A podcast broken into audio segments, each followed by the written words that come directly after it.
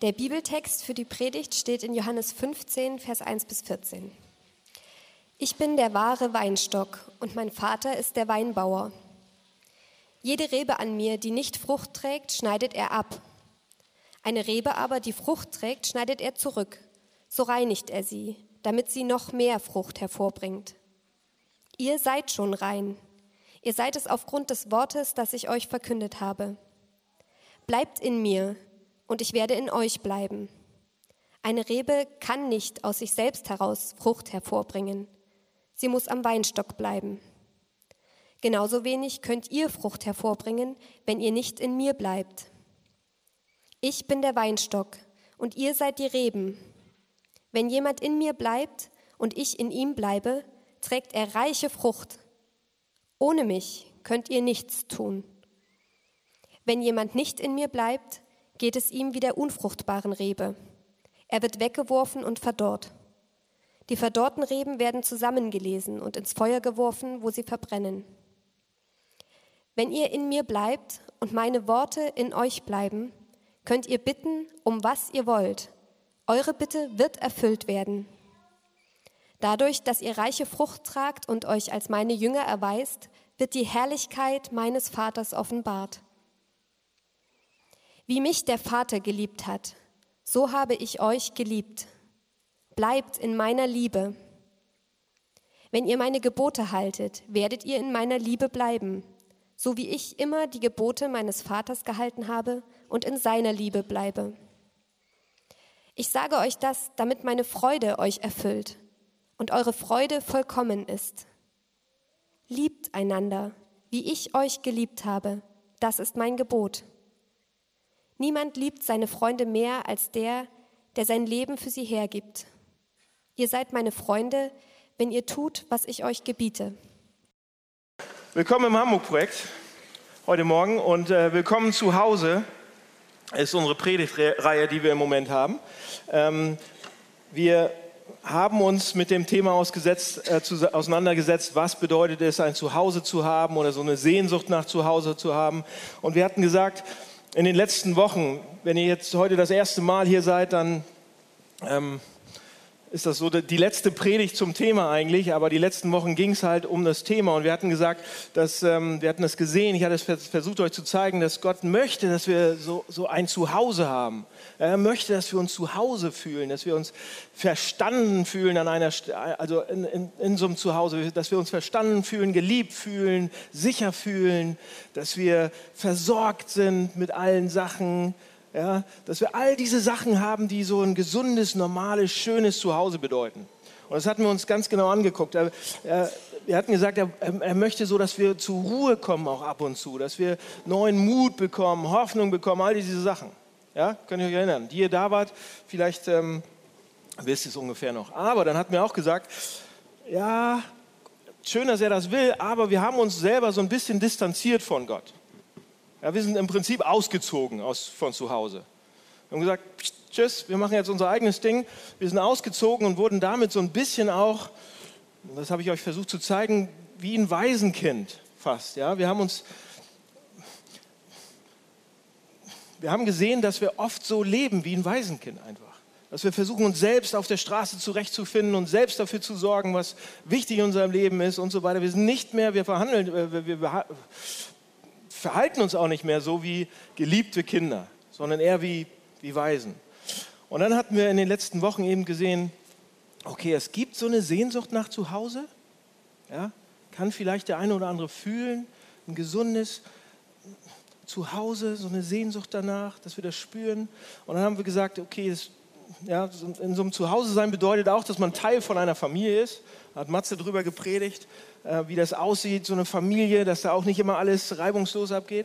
Und dann hatten wir auch gesehen, dass es viele Missverständnisse und falsche Vorstellungen über Gott gibt, so, die, wir, die, wir, die wir so mit uns tragen, dass wir, dass wir ihn nicht so richtig als Vater verstehen können, dass, wir, dass uns das Konzept fehlt, weil unsere Väter auch nur so ein ganz, ganz schwacher Schein davon sind oder echt ähm, gar nichts. Ähm, und dann hatten wir letzte Woche uns überlegt, okay, wenn wir so ein Zuhause haben, zu Hause zu sein bedeutet dann eben auch, dass man seinen Platz an einem Tisch hat, an seinem Tisch hat, dass man seine Rolle sozusagen lernt zu verstehen und was die ist. Ja? Jeder, wir hatten gesagt, jeder hat einen Platz am Tisch. Zu Hause zu sein heißt auch, diese Rolle auszufüllen, Tisch in der Familie zu, äh, einen Platz an einem Tisch in der Familie zu haben. Und heute ist eben die letzte, das letzte Mal. Und heute geht es darum, Matze hat das am Anfang gesagt, dass, um, um, das Nest zu verlassen. Ja, und ihr kennt wahrscheinlich das Bild. Ähm, ich habe immer gedacht, als ich noch im Studium war, ach komm, Studienkollegen oder Pastoren hatten mir das damals auch gesagt und ich konnte das nicht so richtig glauben, weil ich mich so gefreut habe auf meine Kinder. Aber im Normalfall ist es so, hier ist das Bild, im Normalfall ist es so, oh jetzt besser, ne? Im Normalfall ist es so, dass Eltern ihre Kinder darauf vorbereiten, irgendwann das ähm, Nest zu verlassen. Das ist die Aufgabe von Eltern. Ja? Die Rolle von Eltern ist es normalerweise, die Kinder darauf vorzubereiten, dass die irgendwann das Nest verlassen. Und wenn das nicht passiert, dann ist das irgendwie komisch, oder? 45, noch zu Hause. Mama, ich will Hackbraten! Ja, so. Wenn man es ist irgendwie komisch. Ich weiß nicht, wer von euch noch zu Hause wohnt. Also, ähm, also das ist der Normalfall, die normale Aufgabe von Eltern. Es ist die, die Kinder darauf vorzubereiten, dass die das Nest verlassen. Ja? Und wenn die Eltern dann vielleicht sogar noch Christen sind, wir sind in der Kirche heute Morgen, dann bedeutet es eben auch, den Kindern zu helfen, herauszufinden, für, mit den Kindern gemeinsam herauszufinden, was eventuell auch Gottes Berufung ist für ihr Leben ist, sozusagen, was sie, was sie da machen können. Sie darauf vorzubereiten, mit der Sicherheit, Geborgenheit, die ein gesundes Zuhause sozusagen gibt, sie dann losziehen zu lassen, sie mutig in diese verrückte Welt zu entlassen und gehen zu lassen. Und dann den Kindern so viel beigebracht zu haben, dass die Kinder gar nicht anders können, als zu sagen, wir wollen diese Welt verändern. Ich gehe raus in diese verrückte Welt, mutig, aber ich will einen Unterschied machen. Ich möchte sie verändern. So, und das Nest verlassen für uns als Kirche, was bedeutet das für uns als Kirche eigentlich? Also das ist jetzt das Bild, aber für uns als Kirche bedeutet das Nest verlassen, dass wir uns dagegen wehren, dass es nur noch um uns geht. Ja? Und wenn man so eine große Gruppe an Leuten hat, irgendwann kann das leicht passieren, dass die Gruppe sich mehr oder weniger dann nur noch um die eigenen Bedürfnisse kümmert weil die so groß sind, so wichtig sind und so weiter. Aber das Nest zu verlassen für Kirche bedeutet, dass wir nicht nach innen schauen, sondern nach außen. Das Nest verlassen bedeutet Außenfokus, missional zu sein oder in die Welt zu rennen. An die Orte, die eben hart sind, die schwer sind. Für uns als Kirche bedeutet genau das, rauszurennen an die gefährlichen Orte, an die schwierigen Orte. Warum? Ja, weil Jesus dort ist. Wo war, der war nicht in einem netten Palast so, Jugendmusikschule, er war bei den Kaputten, bei den Leprakranken, bei den Unterentwickelten, bei den, die, die, bei den Armen, bei den Kranken. Da war der. Und als Kirche bedeutet das, genau dahin zu gehen, wo er ist. Er ist schon da. Ja? Also als Kirche sagen wir, weil Jesus schon da ist, wollen wir da auch hin und ihm helfen bei dem, was er macht, beim Welterneuern. Wie machen wir das als Kirche? Viele von euch wissen das schon, wie wir das hier als Kirche machen. Wir, wir sind ja erst zehn Jahre alt. Dieses Jahr werden wir zehn. Wir sind relativ jung, so, so, eine junge Tochtergesellschaft der ganz großen Kirche. Aber wie machen wir das bei uns? Wir haben zum Beispiel ein Projekt, das heißt Heart for Libanon, was wir im Libanon unterstützen, bei Beirut. Und einige Leute von euch sind dahin geflogen dieses Jahr. Und im, im, im, im Libanon ist es so, dass die den größten Teil der syrischen Flüchtlinge aufnehmen. Und die sind da, die kommen da an und ihr könnt euch nicht vorstellen, was das wenn die hier nach Deutschland gekommen sind, sind die schon im Paradies. Ihr könnt euch nicht vorstellen, was das für Bilder sind, die im, im Libanon, in Beirut da abgehen. Und wir haben gesagt, wir gehen, wir fahren nicht, hier werden die schon versorgt. Wir fahren dahin. Wir nehmen Geld mit, wir fahren dahin, gucken uns das an und helfen denen so gut wir können. Ich war vor vier Jahren, fünf Jahren das erste Mal da und ähm, habe so Kennt ihr diese Geschenke der Hoffnung, diese Schuhkartons, die immer zu Weihnachten eingepackt werden? Und wir waren im Mai da und ich dachte, hä, die müssen noch zu Weihnachten verteilt werden. Nee, deshalb müssen die sich ein bisschen halten. Wir sind mit diesen Schuhkartons in diese Lager gegangen und haben, das, haben, die, haben die Geschenke verteilt. Und die haben die uns aus den Händen gerissen, diese kleinen, kleinen, billigen Geschenke.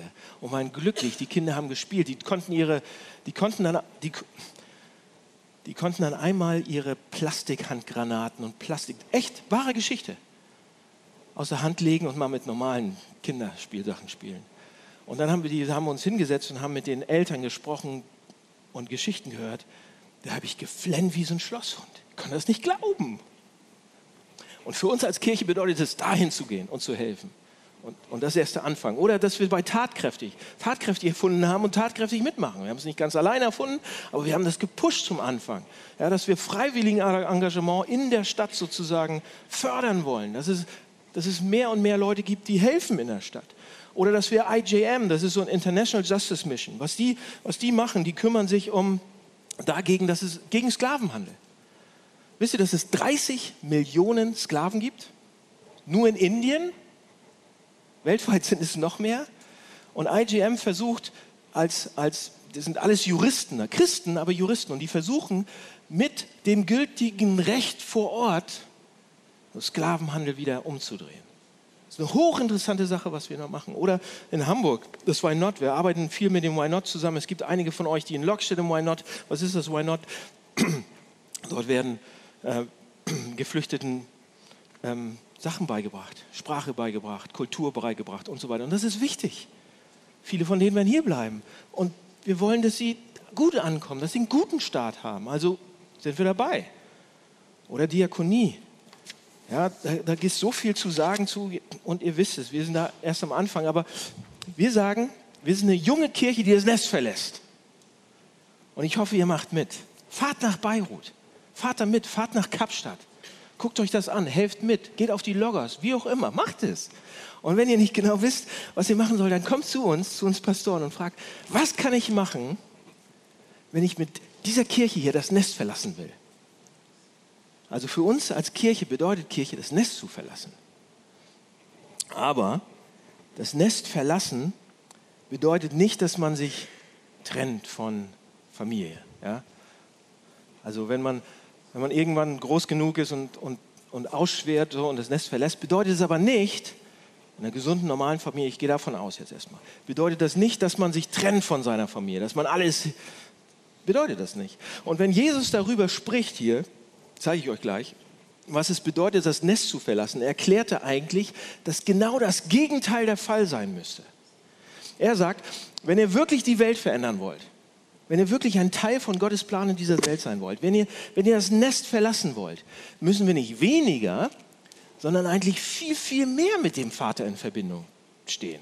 Ja, er sagt es, er redet darüber in, in Johannes 15, ich habe es euch abdrucken lassen, ihr könnt gerne mitlesen. Da sagt er das in Vers 4 und 5, da sagt er, bleibt in mir, ja, und ich werde in euch bleiben. Eine, eine Rebe kann nichts aus sich selbst heraus Frucht bringen, sie muss am Weinstock bleiben. Genauso wenig könnt ihr Frucht hervorbringen, wenn ihr nicht in mir bleibt. Ich bin der Weinstock, ihr seid die Reben. Wenn jemand in mir bleibt und ich in ihm, dann trägt er reiche Frucht. Ohne mich könnt ihr nichts tun. Er vergleicht diese Verbindung, ja, mit der, also die Verbindung, die wir mit ihm haben wollen, sollen. Das Bild ist, er vergleicht das mit einer Rebe und einem Weinstock. War damals relativ klar. Heute würden wir ein anderes Bild benutzen, aber damals haben die Wein geliebt. Machen wir heute auch, aber ne, Weinstock hier im Norden ist nicht so, wahrscheinlich im Süden Deutschlands und in Italien predigen die das super, aber bei uns würde man wahrscheinlich ein anderes Bild benutzen. Aber was, was Jesus hiermit sagt, ist, so verbunden zu sein wie eine Rebe im Weinstock, das ist die Kraft, die wir brauchen, um immer wieder das Nest zu verlassen. Kraft für unseren Auftrag in, in dieser Welt anzutreten. Bleibt in mir und du bringst viel Frucht. In Christus zu bleiben bedeutet sehr, sehr, sehr, sehr dicht in ihm zu bleiben. Ja? Und er sagt das, er bringt das fast auf den Punkt. Er sagt, wenn du in mir bleibst, ja, wenn du ganz dicht in mir bleibst, was bedeutet das? Das bedeutet ganz, ganz, ganz eng zusammen zu sein.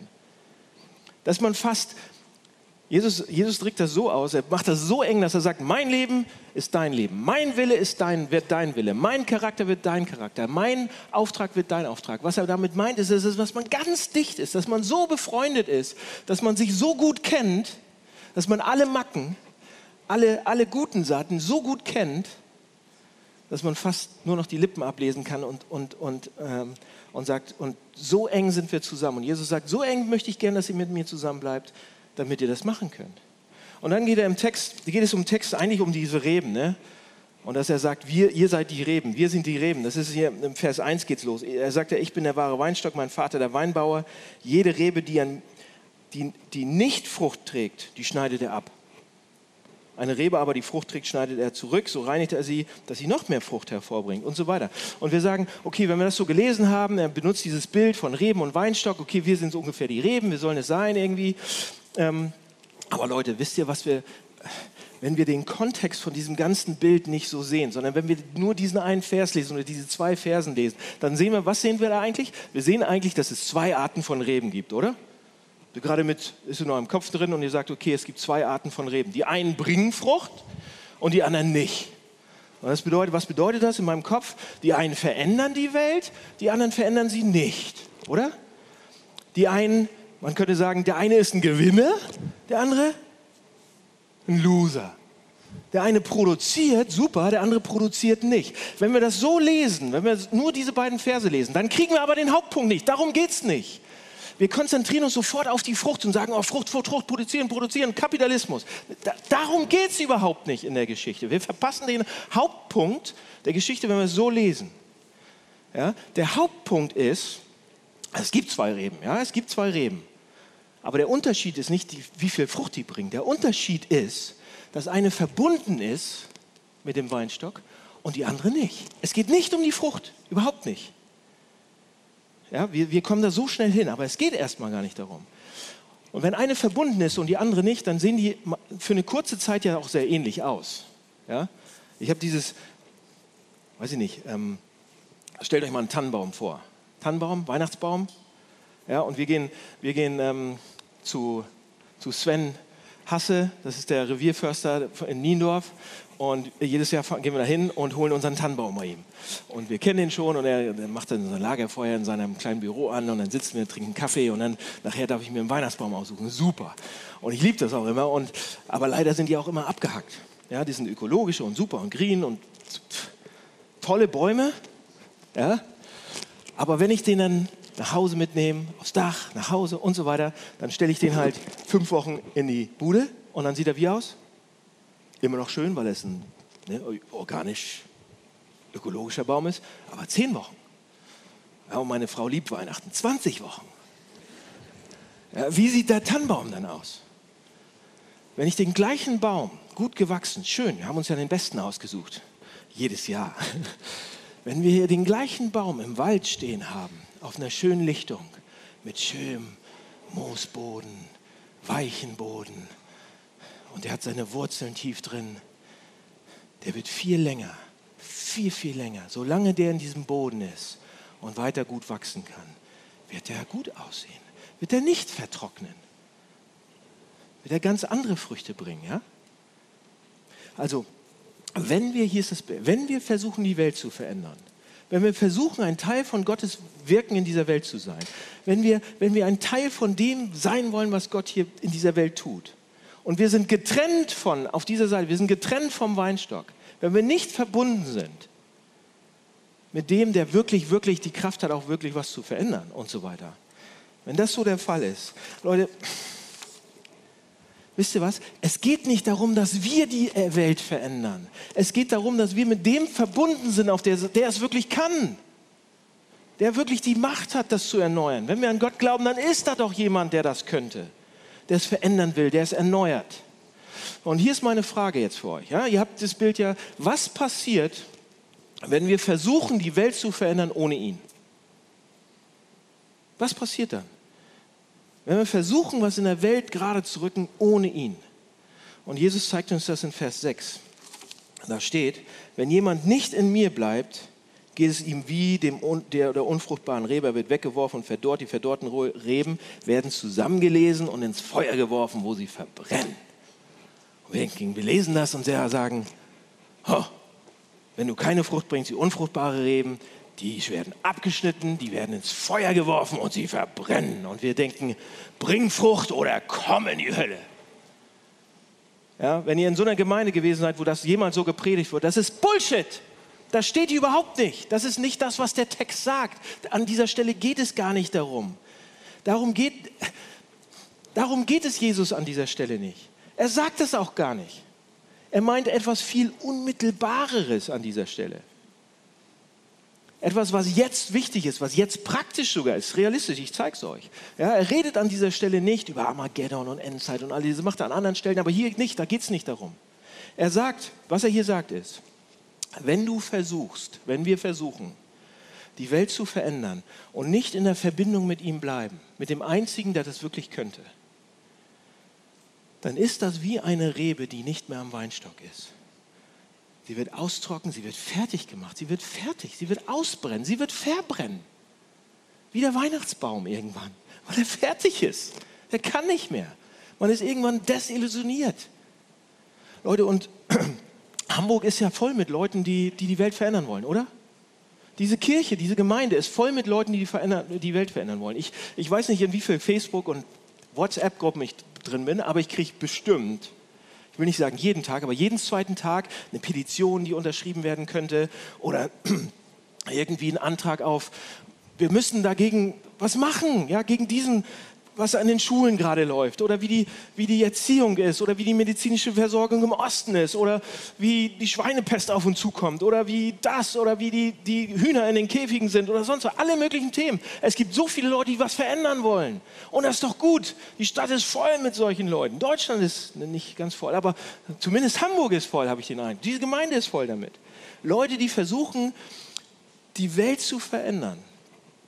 Aber oft genug halt ohne Verbindung zu dem, der es wirklich kann. Seht ihr, ähm, vor, ich glaube, vor zwei Wochen, das ist erst zwei Wochen her, saß ich äh, morgens, ähm, ganz früh morgens im Transmontana auf der Schanze am Schulterblatt, das ist dieser portugiesische Frühstücksladen, und ich habe Gerrit getroffen. Und Gerrit ist, ein, ist der, ähm, der Barmann von gegenüber und er kam, er hatte eine lange Nacht und er kam zum Frühstück aus der Nachtschicht und ich kam zur Frühschicht sozusagen. Und wir haben uns da getroffen und haben uns hingesetzt und haben gesagt, okay, Toast zusammen, Kaffee zusammen, lass mal wieder reden ein bisschen. Und während wir da so saßen und uns unterhalten haben, kam eine Freundin von ihm, die er von früher kannte, eine Filmemacherin. Und wir kamen mit ihr ins Gespräch und sie hat hochinteressante Sachen erzählt. Sie hat Filme gedreht für Arte, für NDR, für alle möglichen Sachen. Und sie hat gesagt, sie hat jahrelang sich all ihre Kraft da reingelegt und Filme gedreht mit Themen,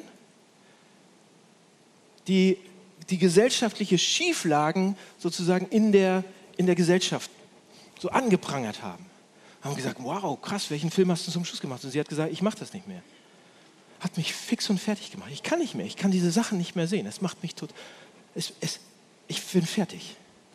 Haben gesagt, was machst du jetzt? Ich mache Kinderfilme jetzt. Das Gute. So, ich, ich, kann nicht, ich kann nicht mehr die Welt verändern. Ich kann das nicht mehr, ich kann alleine nicht mehr stehen.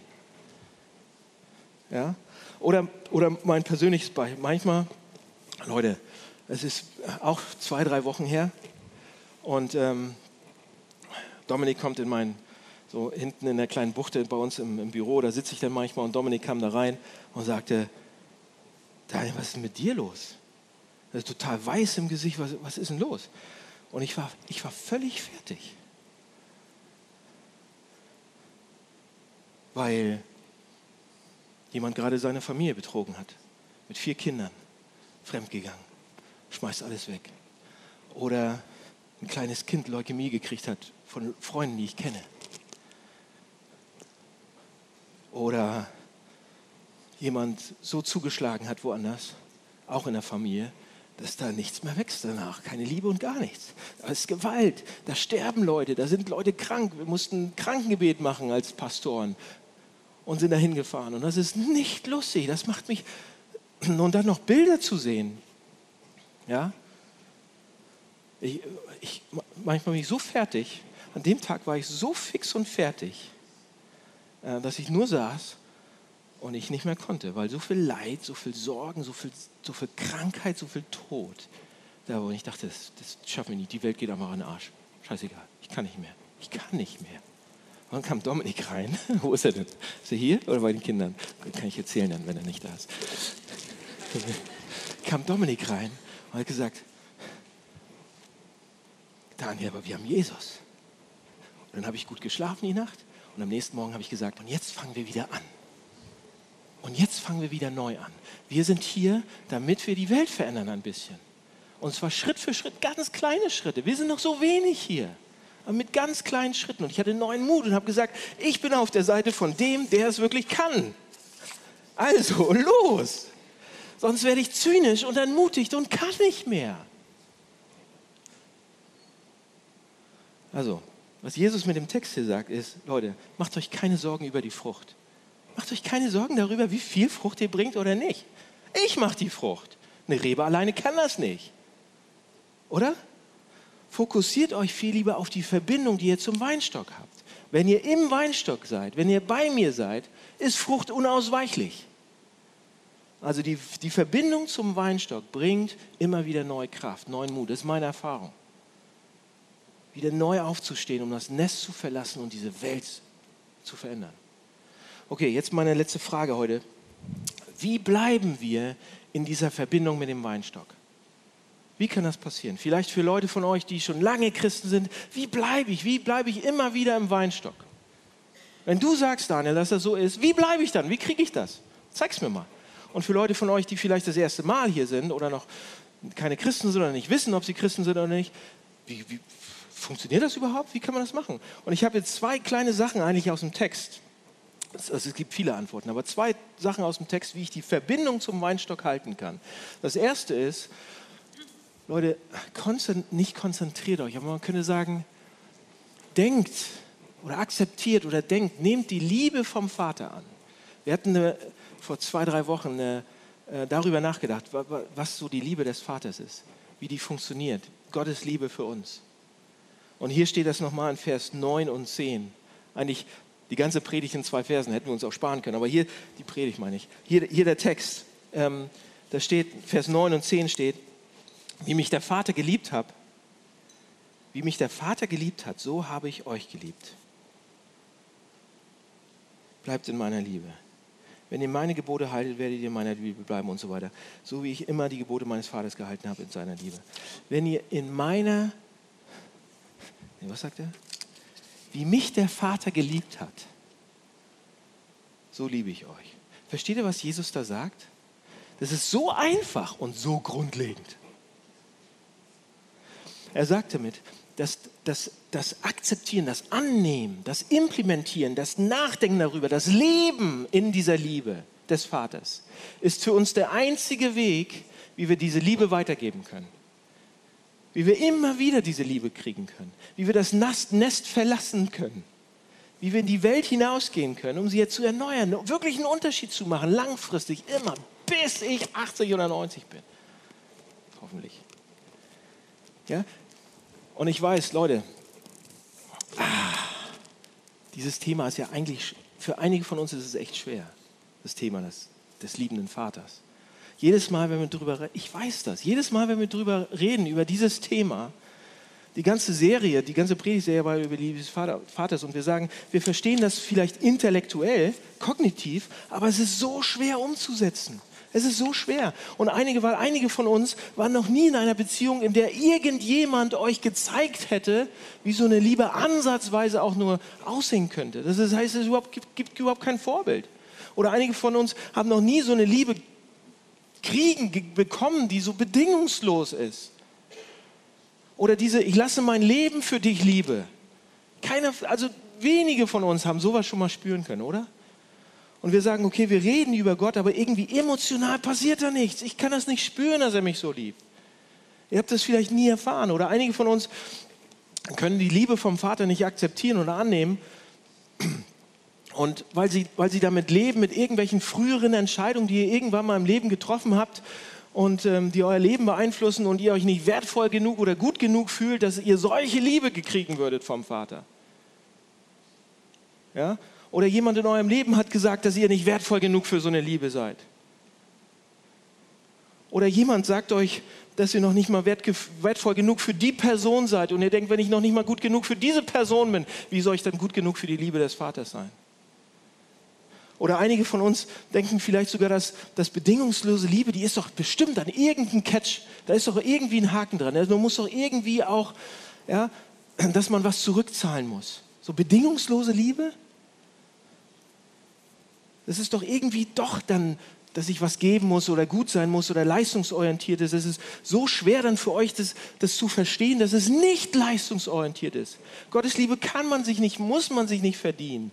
Und ihr rackert euch ab und versucht, so eine guten Menschen zu sein. Und wenn ihr es endlich irgendwie geschafft habt, denkt ihr, naja gut, irgendwie aber so richtig glücklich machen konnte ich ihn doch nicht. Und was es immer auch ist, es ist so schwer für euch, diese Liebe des Vaters anzunehmen, weil ihr denkt, ihr müsst was zurückzahlen.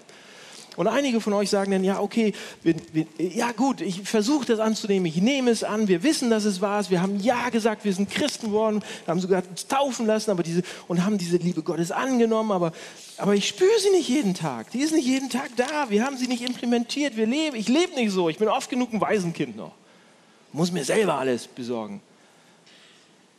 Ich kann es nicht spüren, wie mich der Vater liebt. Oh Leute, Leute, Wisst ihr, was das Evangelium ist? Der Kern des Evangeliums, der Zentrum, das Zentrum des Christentums? Das, das ist, egal wer ihr seid, egal was ihr gemacht habt, so sehr liebt der Vater euch, dass er sein Leben für euch gibt. Es ist zu schön, um wahr zu sein. Man kann es fast nicht glauben. So eine Liebe hat der Vater für uns, dass er sein Leben lässt. Mehr geht nicht. Und wir fragen uns manchmal, musste das passieren? Mehr geht nicht.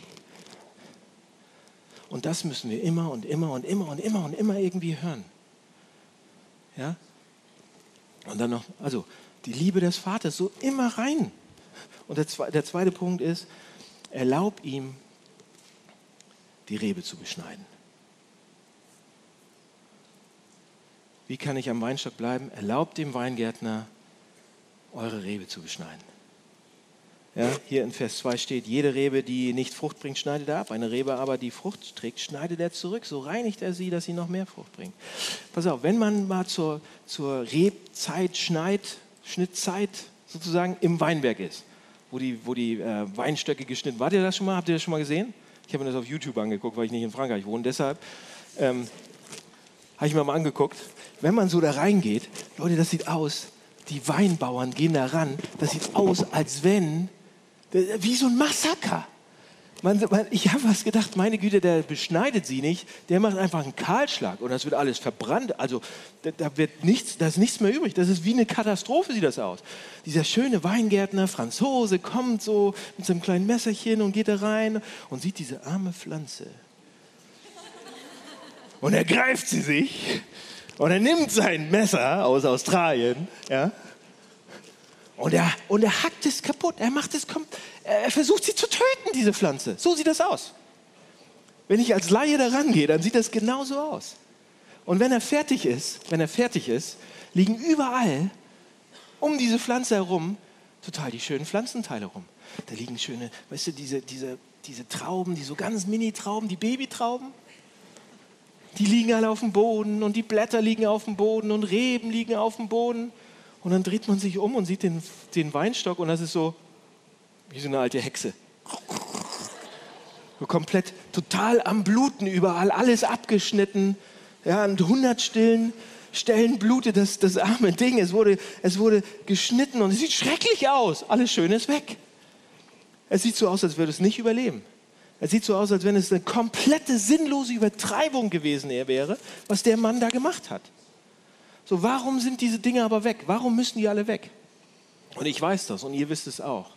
Denn wenn man einen guten, geschickten Weinbauern hat, so einen Winzer hat, ja, alles, was abgenommen wurde, musste weg, musste abgenommen werden, weil diese Pflanze ihre volle, ihre volle Fülle erreichen will, ihre volle Produktivität. Wenn sie wirklich ihre ganze Kraft erreichen will, ihr ganzes Potenzial. Leute, und deshalb, wenn Jesus sagt, was er sagt, wenn, wenn Dinge in unser Leben kommen, schlimme Sachen, ja, und, und uns Sachen wegnehmen, die wir immer wollten, und uns Dinge, die, wo wir, wo wir sagen, oh, das ist, das ist so wichtig für mich und da ist mein Herz so hängt da dran und die werden, gehen weg oder dieser Traum erfüllt sich nicht oder wie, wenn alle möglichen schrecklichen Dinge so kommen auf uns, all die Schwierigkeiten und Dinge aus unserem Leben werden weggenommen, dann gucken wir da wie Laien manchmal drauf und sagen, boah, schrecklich. Ja, das ist sinnlose Verschwendung. Warum machst du das? Es gibt überhaupt keinen Grund darum, warum ich, nicht dahin gehen könnte oder nicht diesen Job bekommen habe oder nicht dieses Haus. Es gibt überhaupt keinen Grund, warum ich diese Person verloren habe. Es gibt keinen Grund, diese Dinge, dass die alle mir passieren und so weiter. Und doch sagt Jesus, weil wir Gartenarbeit und Winzerarbeit nicht so richtig verstehen. Er sagt, es gibt keine einzige Sache, die ich jemals aus eurem Leben nehmen würde, die nicht ein Verlust gewesen wäre, wenn du es behalten hättest. Und es ist ein Gewinn, weil du es weggibst. Okay, ich sage es nochmal. Er sagt, es gibt keine einzige Sache, die jemals aus unserem Leben, die er jemals aus unserem Leben nehmen würde, die nicht ein Verlust gewesen wäre, wenn wir sie behalten hätten. Und es ist ein Gewinn, weil er sie wegnimmt. Aber die meisten von uns mögen es trotzdem nicht. Wir hassen Beschneidung. Das tut weh. Das ist nicht, das ist ein Messer. Und einige von euch, und ich weiß das, einige von euch sind gerade in so einer Situation und die sind schrecklich. Die sind zum Kotzen. Und keiner mag das.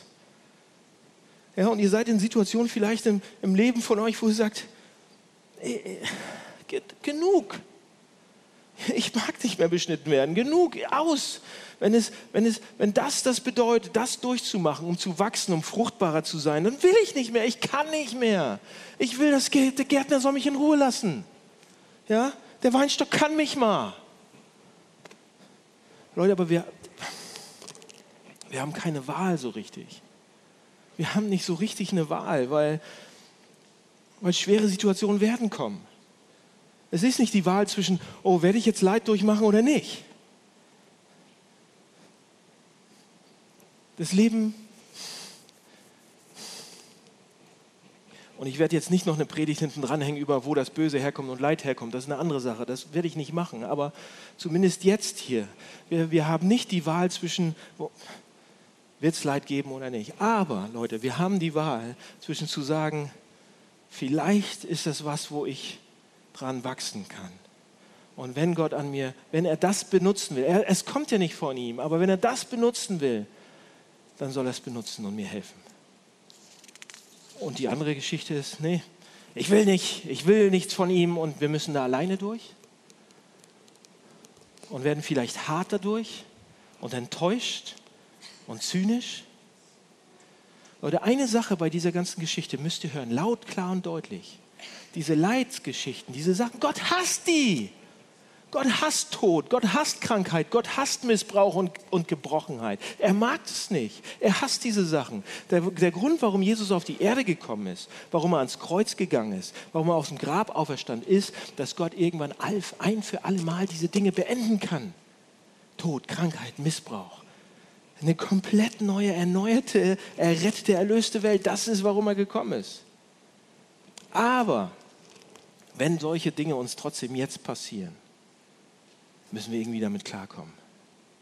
Und, und das Warum kann ich jetzt nicht beantworten. Können wir nicht Ich habe da keine Antwort drauf. Warum passiert uns das? Habe ich nicht. Weiß ich nicht.